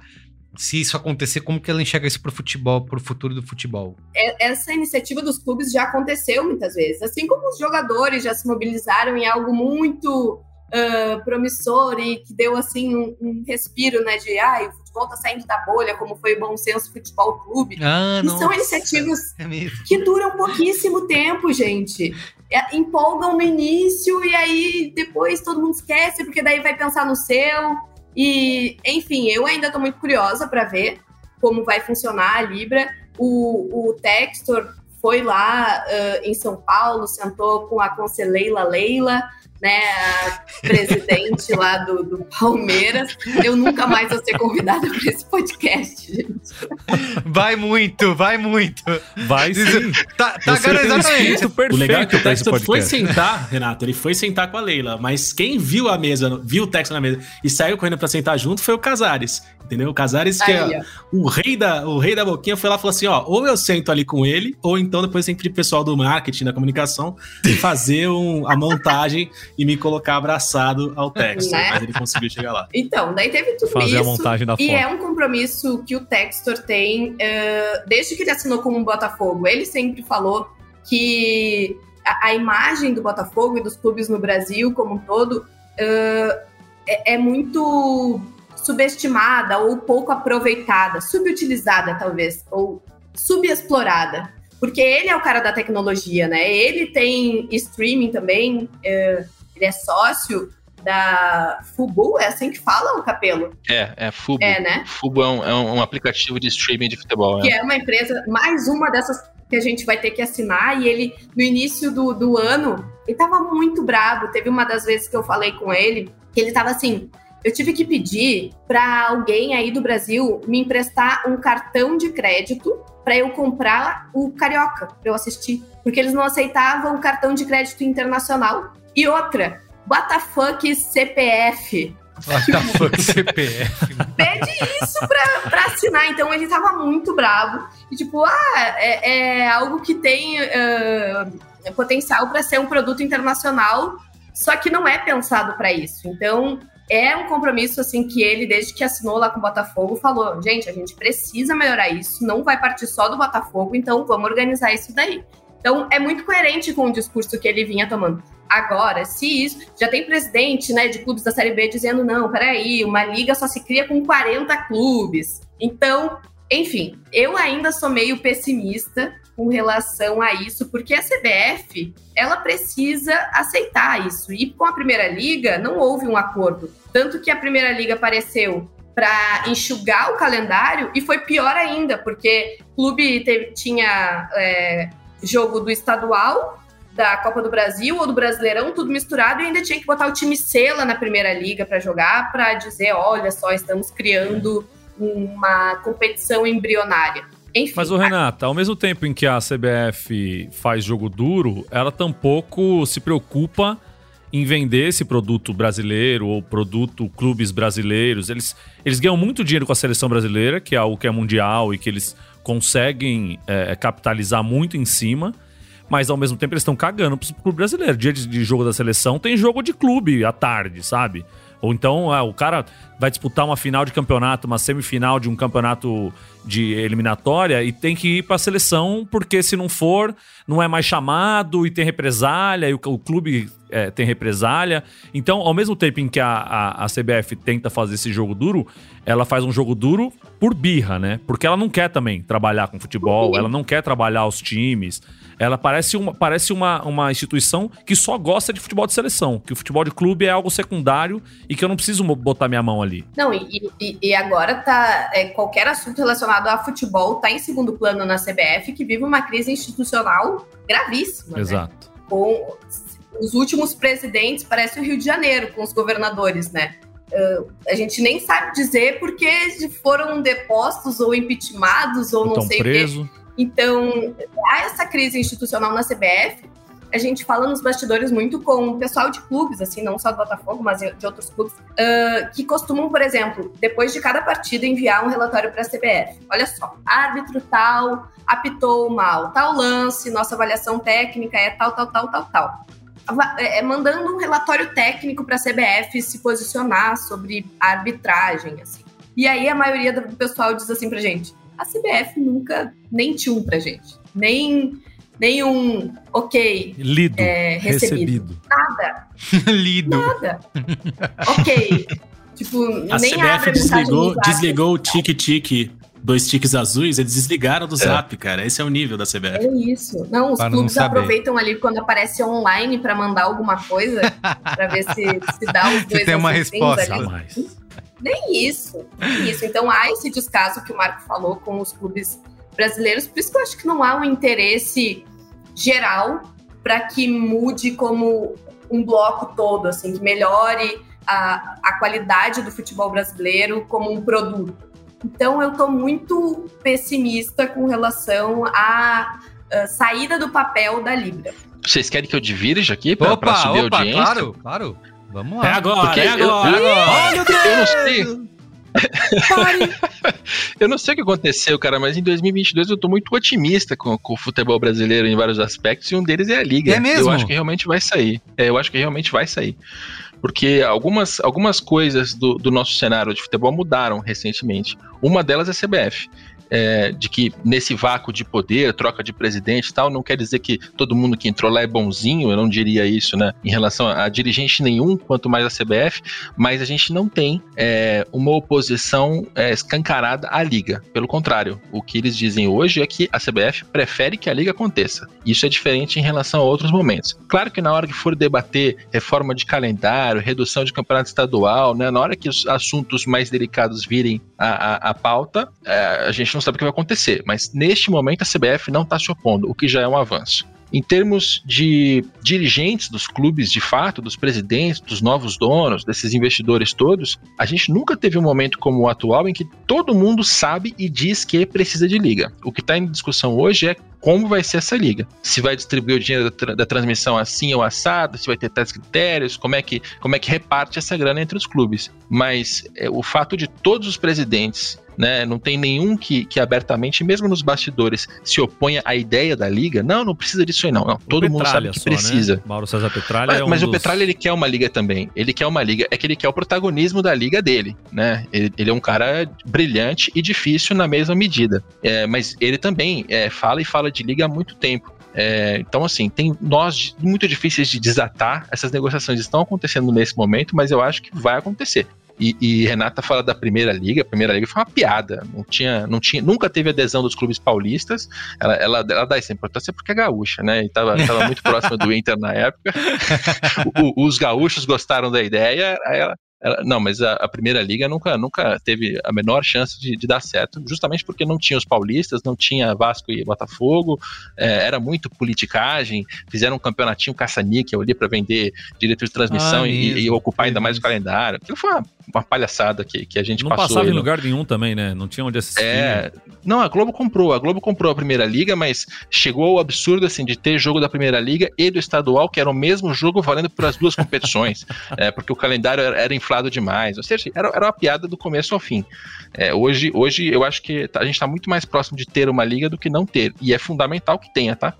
Porque para a gente é, crescer de fato, vender direito de transmissão para gente grande, para Amazon, você tem que se organizar e, e, é muito melhor fazer isso via liga. Agora, uma, uma dúvida aqui de pura ignorância mesmo.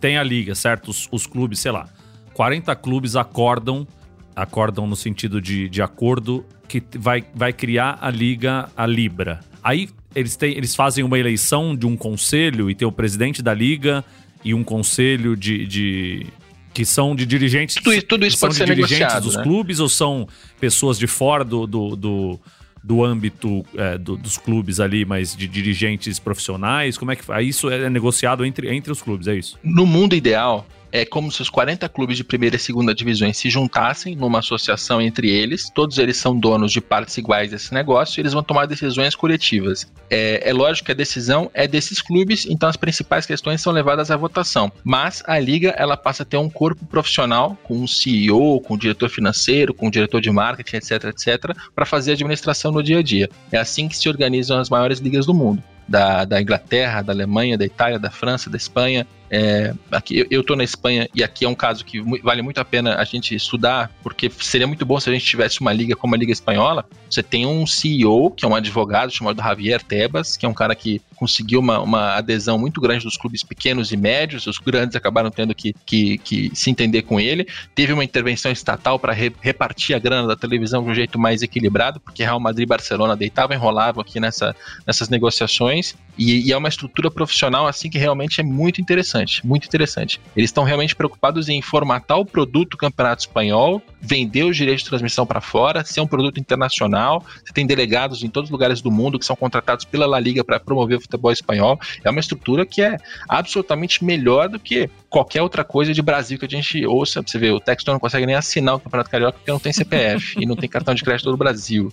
É, esse é o nível de ridículo que a gente, que a gente passa. O meu, o meu pessimismo, viu, Capelo, ele vem muito pelo fato de se todos os clubes da Série A quiserem tirar o presidente da CBF, eles não conseguem se todas as federações não quiserem. Exato. Mas eles não precisam disso, assim. É, a CBF, ela tem o poder de chancelar e dizer que aquele clube é profissional e disputa as competições oficiais. Então, então essa, essa é a, a, carta na mão que a carta na manga que a CBF tem para ameaçar os clubes. E Ricardo Teixeira fazia isso muito. Mas, mas é a CBF não precisa aprovar a liga. Se os 40 clubes se juntarem e disserem, olha, a gente quer fazer isso aqui, a gente vai fazer isso aqui, eu quero ver a CBF desfiliar e, e impedir todos os clubes do Brasil de jogar Campeonato Brasileiro e Libertadores. Não tem. Se os clubes estiverem unidos, tanto faz Foi a CBF. Foi meio o rolo entendeu? da Copa João Avelange, né? Foi meio que um, um um começo ali de organização e de para evitar sanções? Não, não pior que não. Rolo, né? Pior que não. Queria, queria que fosse. queria que fosse, mas não foi não, porque lá foi. Vocês, porra, vocês gostam de assunto antigo, né? Vocês lembram do Sandro Hiroshi, né? Uhum, Sandro Hiroshi, atacante 6x1 do, foi do, do Goiás, jogo, tá? São Paulo, Paulo Botafogo. Foi só 6x1 o Sandro Hiroshi estava judicializou, teve um, um, um, perrengue, a CBF estava impedida de organizar o Campeonato Brasileiro, aí os clubes fizeram excepcionalmente a Copa João Avelange em 2000, mas não chegou a ser uma liga de fato, era só uma organização de campeonato por questões muito, muito um excêntricas e atípicas. Era só um, é, era um puxadinho. entende? Muito bem, ó, pra gente encerrar aqui a pauta, trago três dicas aqui no Momento Saiba Mais, selecionados pela nossa redação aqui do Braincast, pra gente encerrar o programa com chave de ouro. Em primeiro lugar, tem um, um, mapa do clube empresa no futebol brasileiro, lá no GE, no Globo Esporte, que foi um dos principais textos aqui para o embasamento da nossa pesquisa de pauta. A partir, um levantamento feito a partir de um estudo do Jonathan Ferreira e do Luciano Mota, assinado por um tal aí de Rodrigo Capello. É... Picareta. o, o, o, jornalista, não, não os, os, pesquisadores. Tá bom, o jornalista Rodrigo Capello. É... e a ideia do estudo é justamente entender como que os clubes empresas se distribuem pelo país e quais são as características gerais deles, né? Você quer contar um pouquinho pra gente, Rodrigo, desse, desse estudo aí? Desse levantamento? É um levantamento que vale a pena abrir lá e dar uma olhada mesmo, porque tem gráficos, tem um mapinha, tem, é bem elaborado. Mas a ideia principal dessa, dessa reportagem foi mostrar para o nosso torcedor que o clube empresa ele não está surgindo agora ele já existe, só que de outras maneiras, em outros escalões, né? O próprio Gino falou algumas vezes do caso do Grêmio Barueri, teve o São Caetano, tem vários outros clubes que a gente nem imagina e que já são clubes empresas, mas cada um deles tem uma natureza diferente, né? Se a gente olha para um clube empresa da primeira divisão do Campeonato Brasileiro, tem essa coisa de centenas de milhões, expectativas, etc. Se a gente olha para um clube da, da terceira divisão do estadual, às vezes é só para formar jogador e vender para fora. Você pode ter todo tipo de clube empresa de naturezas e, e objetivos e negócios, e esse é um mapa interessante para ter essa, essa essa visão um pouco mais, é, mais abrangente do que é o nosso futebol. Muito bem, então é isso aí, o mapa do clube empresa no futebol brasileiro no Globo Esporte, a gente vai deixar o link aí na descrição do episódio, ou procura aí no, no Google, né? Tremenda ferramenta aí. Muito boa. Tremenda ferramenta. Chegou para ficar aí, hein? No Google. Pesquisa aí. Tem o livro Quando é Dia de Futebol, do Carlos Drummond de Andrade, né? Que é pra gente resgatar um pouco aí da magia do futebol e como tentar preservar essa magia mesmo quando os negócios entram no assunto, né? O Carlos Drummond de Andrade, que dedicou boa parte dos seus textos é, a falar de futebol, né, a falar do, do esporte. Então, vários estudiosos do poeta reuniram várias dessas crônicas futebolísticas nesse livro Quando é Dia de Futebol, que foi publicado em 2002 e relançado pela Companhia das Letras em 2014, tá? Quando é Dia de Futebol do Carlos Drummond de Andrade. E por fim, o filme Boleiros, Era uma vez o futebol, um clássico do Hugo Giorgetti, clássico. Você quer falar sobre ele? É maravilhoso demais. São histórias focadas em, no, em, nos quatro clubes de São Paulo, né? Na verdade, tem um da, uhum. portuguesa, tem da portuguesa também, são cinco histórias, né? São Paulo, Santos, é, São Paulo, Santos, Corinthians, Palmeiras e Portuguesa. E são cinco ex-ídolos conversando ali numa mesa de bar.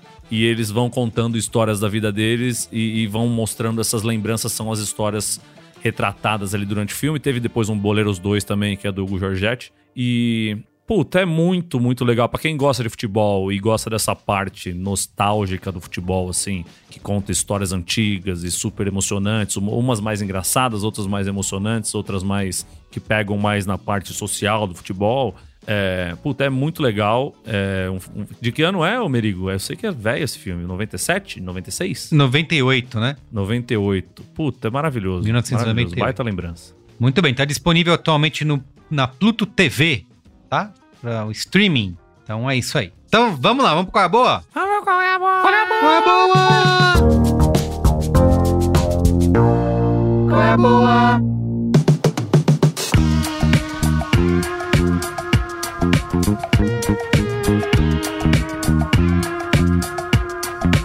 Renata, você que tava com qual é a boa engatilhado aí, conta pra gente aí qual é a boa é a minha indicação. É um livro que eu gosto muito, do nosso colega João Abel, que é Bicha, Homofobia Estrutural no Futebol. Aproveitando que o mês de junho tá aí, é um mês de discussão do orgulho LGBTQIA. Então, é uma leitura que vale bastante. Eu gosto muito desse livro e fica a dica. Muito bem. E quem quiser continuar te seguindo, te lendo, te ouvindo, te assistindo, como faz? R Medeiros Renata no Instagram, no Twitter. Prometo que lá eu falo um pouco menos de besteira que eu falei nesse podcast. Imagina. Espero não ser cancelada. Jamais. E que vocês não ajam como a CBF age com os clubes, assim, sabe? Que manda o zap. Não recebi, não. Ah, é? Me mandou. E faz dormindo, o, faz o jabá vi, também do podcast do Botafogo, faz os outros jabás também. Ah, é? Não, lá no. Vai lá no Twitter, arroba GE, Botafogo. Tem todos os nossos conteúdos lá. A gente gravou um podcast semana passada com o André Mazuco, que é bem esclarecedor sobre os planos de curto prazo do Botafogo na SAF, porque a gente sabe que os de longo prazo são lindos, maravilhosos, cheios de flores, borboletas, CTs, jovens revelados, dólares, libras e tudo mais. Mas de curto prazo são um pouquinho mais pé no chão e a gente fala bastante sobre isso com o André Mazuco, que é o diretor esportivo do Botafogo hoje, e, e tá lá no nosso site para quem quiser ouvir. Muito bem. E você, Rodrigo? Qual é a boa? Aproveita aí, fala do seu livro também. Faz o jabá. É, eu vou falar do livro, o que é meio arrogante, assim, né? Qual Jamais. é a boa? O livro que eu escrevi, né? Acho meio. Se você meio não pedante, falasse, mas... a gente ia trazer aqui. Pode. Mas vou fazer mesmo assim. É, o livro é o Futebol Como Ele É, publicado pela editora Grande Área no ano passado. A estrutura do livro é os você tem pelo menos um capítulo para cada clube fundador do Clube dos 13. Né? Então a gente está falando dos de São Paulo, de Rio de Janeiro, de Minas, do Rio Grande do Sul, o Bahia, né? E ali você tem histórias é, do ponto de vista econômico, do ponto de vista político, sempre olhando para o que acontece nos bastidores para entender como os clubes ficaram gigantes, como alguns deles foram destruídos por corrupção, por má, administração, etc., e como alguns foram reconstruídos também, e como é que essa competição acontece. Mas eu, eu tinha pensado num qual é a boa, é, menos arrogante do que falar do meu próprio livro, que era sugerir algumas bandas de rock, cara, porque eu tenho uma, uma coisa assim, eu, eu percebi Opa. em algum momento que a gente só fica ouvindo, ouvindo banda de gente morta né? Assim, você vai ouvir rock. Sim. A maioria já morreu. Marco Melo pode atestar. Os fãs não. os filhos do Carlos Berigo, inclusive, são, são muito fãs de, de gente que morreu e canta. E os meus eu filhos, até criei uma têm... playlist para eles chamada Esse Já Morreu. Mas infelizmente o Carlos é... Berigo ele, ele deu Não, vou mostrar, vou mostrar. Esse, os meus filhos têm, têm 8 a 10 anos cada um, e a gente fica descobrindo banda, vai tocando coisa, ó, escuta essa daqui e tal. E aí, quando eles começam a gostar da música, eles ficam, eles têm uma obsessão que é perguntar: essa, esse artista, esse cantor já morreu? Ele tá, tá, tá vivo? Aí assim, não, aí tem que explicar, não, é, sim, esse já morreu. Não, esse tá vivo e tal. Então eu não sei o que é, tá toda Record. vez que eles gostam de algo. É, ele é, cara, mas é triste isso, né? Pô, é triste, porque aí eu vou procurar os shows das bandas que eu gosto. Não, esse aqui já morreu, aquele morreu, o outro morreu. Pô. Então eu fui atrás de bandas novas, vivas, bandas, bandas mais vivas. Coragem. E aí eu, eu, eu, eu gosto de, das discografias de pegar, assistir, ouvir desde a primeira até a última música dos, dos álbuns ali enquanto escrevo. Recomendo Rival Sons, que é uma, uma banda de rock bem bacana. É Tyler Bryant and the Shakedown, o nome é esquisito, parece jovem demais, inclusive para mim, mas é uma, é uma boa banda. E, e essa, por fim, e, e aqui eu prefiro pelo menos The Black Keys, que é, não é recente, não é novinha, certamente todo mundo que conhece, mas se o nosso ouvinte não conhece The Black Keys, ouça a discografia inteira que você vai gostar. Essas são as minhas três boas. Muito bem! E você, Marco Melo? Tem com a boa? Rapaz, eu tô em um qual é a boa aqui que tá. Ele me deixa mais puto do que satisfeito quando eu vou assistir. É uma hum. série do Apple TV que se chama Shrink Next Door O Psiquiatra ao Lado. Ah, tem o Will Ferrell. Will Ferrell. Se tem Will Ferrell. Will Ferrell, Paul Rudd. É a história do Will Ferrell, é o Marty. É baseado num podcast, não é? Oi?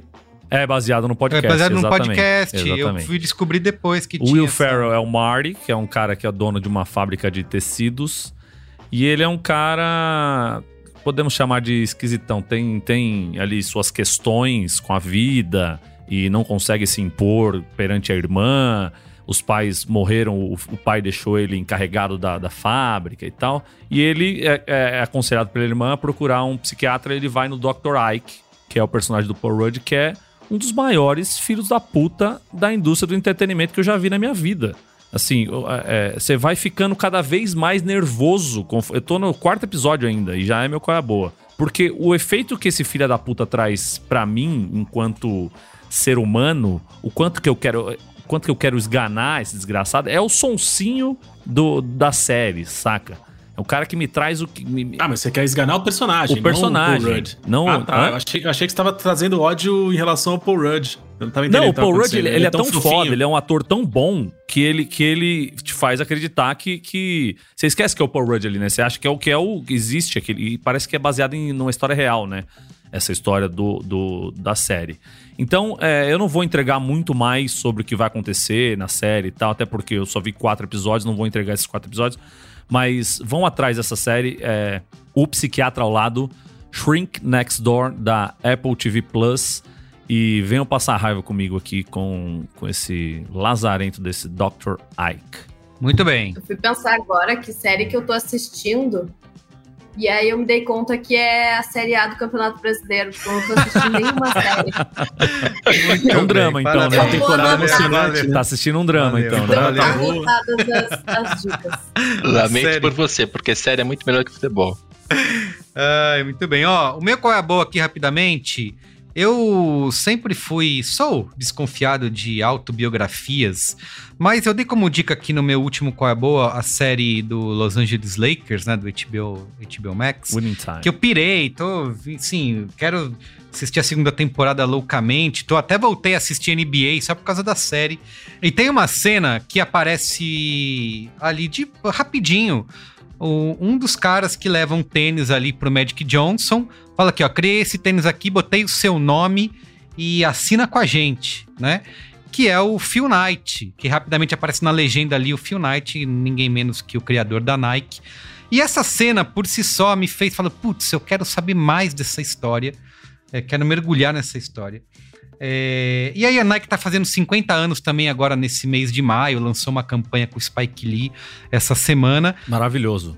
É, né? Pois é. E aí tem uma autobiografia do criador da Nike que se chama A Marca da Vitória, né? Do Phil Knight. Eu não gosto muito. Parece que vai sair um documentário também, viu, vai cara? Sair? Não sei se é um documentário uma série sobre essa, essa fase da Nike, o começo da Nike, como eles conseguiram captar alguns alguns atletas e tal, e até chegar na história do Michael Jordan. Precisa, precisa, aliás. E, e assim, aí eu resolvi ler o livro aqui, tá, tá aqui na minha mão. A Marca da Vitória, a autobiografia do Phil Knight, bastante desconfiado do que poderia vir aí, porque, de novo, né? Autobiografia, eu fico meio. Mas assim, cara, eu me surpreendi porque é muito legal, é muito divertido, porque entrelaça um pouco da história da Nike, né? E contextualizando, obviamente, com todos esses momentos simbólicos aí e lendários do esporte, né? Porque eles conseguiram angariar um monte de grandes atletas nas últimas décadas e continuam apostando, né, em vários aí futuro.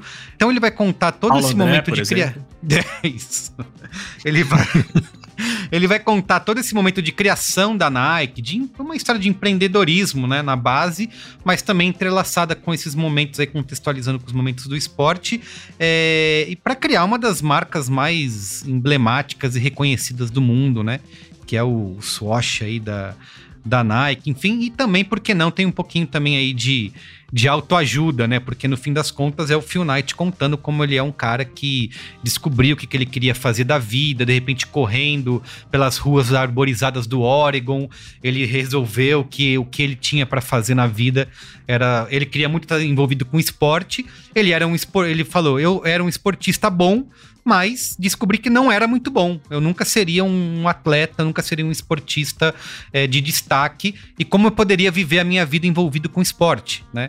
E aí é quando ele tem a ideia de criar a Nike. Enfim, é uma, um livro bastante gostoso de ler, fala de empreendedorismo, de gestão, fala de todos esses momentos emblemáticos do esporte e tem esse quesinho aí de autoajuda para quem também né, tá em, pensando aí em criar sua própria empresa, quem sabe, não é o criador do, de uma nova Nike. Então é isso, a marca... Mas você, você, sentiu sinceridade no cara, assim? Ele fala de coisas ruins, porque o que me incomoda nesses livros é, é só oba-oba, olha, eu tive uma ideia que foi maravilhosa, não, tal, mas ele, ele falou fala, de coisas assim, que deram errado, fracasso, frustração. Rodrigo, assim... a vida é uma assim, merda, a gente sabe disso, Não dá né? pra dizer que é completamente, né, mas ele tem uns momentos de de, de falar, acho que de um ponto de vista mais pessoal, né? De, de se cobrar, de não saber o que tá fazendo, que se tá errado, dizendo que não ele não tinha o menor tato para fazer negócios, para ser vendedor, isso ele se deu mal. Então eu sinto essa sinceridade. Obviamente, por ser uma autobiografia, ele não deve contar tudo, né? Assim, gostaria de ver um documentário de alguém que tivesse acesso a algumas outras coisas, mas é, é, é engraçado, parece verdadeiro, né? Ele, pelo menos como ser humano, ele não, corporativamente ele não deve contar tudo, mas como ser humano ele parece abrir o coração e é isso que eu acho que torna o livro bastante legal e bastante divertido de, de se ler, né? Principalmente para quem ama esportes. Mas de novo, eu continuo desconfiado de autobiografia, porque é isso, vai contar sua própria história, né? Enfim.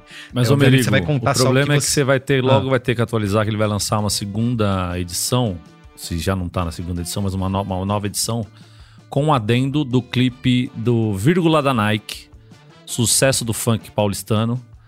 E ah, é?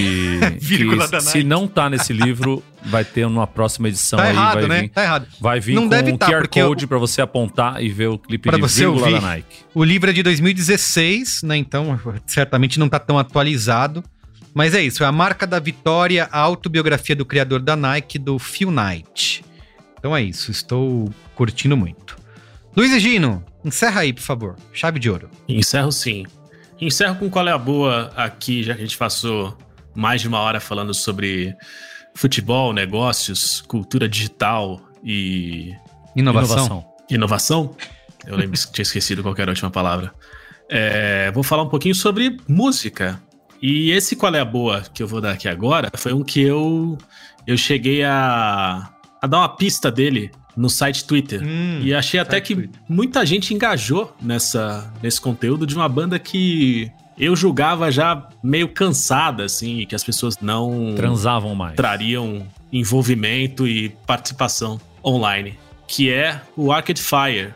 O Arcade Fire tem, tem uma coisa do Arcade Fire que assim, algumas bandas passam pela nossa vida e pode ser por 10 segundos só, a gente fica com uma com a impressão de que aquela é a nossa banda favorita, né? Uhum. Assim, caraca, essa banda Cara, essa é minha banda favorita. Olha isso. Pode ser rápido, às vezes pode durar anos, mas o Arcade Fire já, já foi algumas vezes essa banda para mim. Depois eu ouço um disco do Originais do Samba e falo, porra, Arcade Fire, cara, os caras são canadenses, vai se fuder, que merda.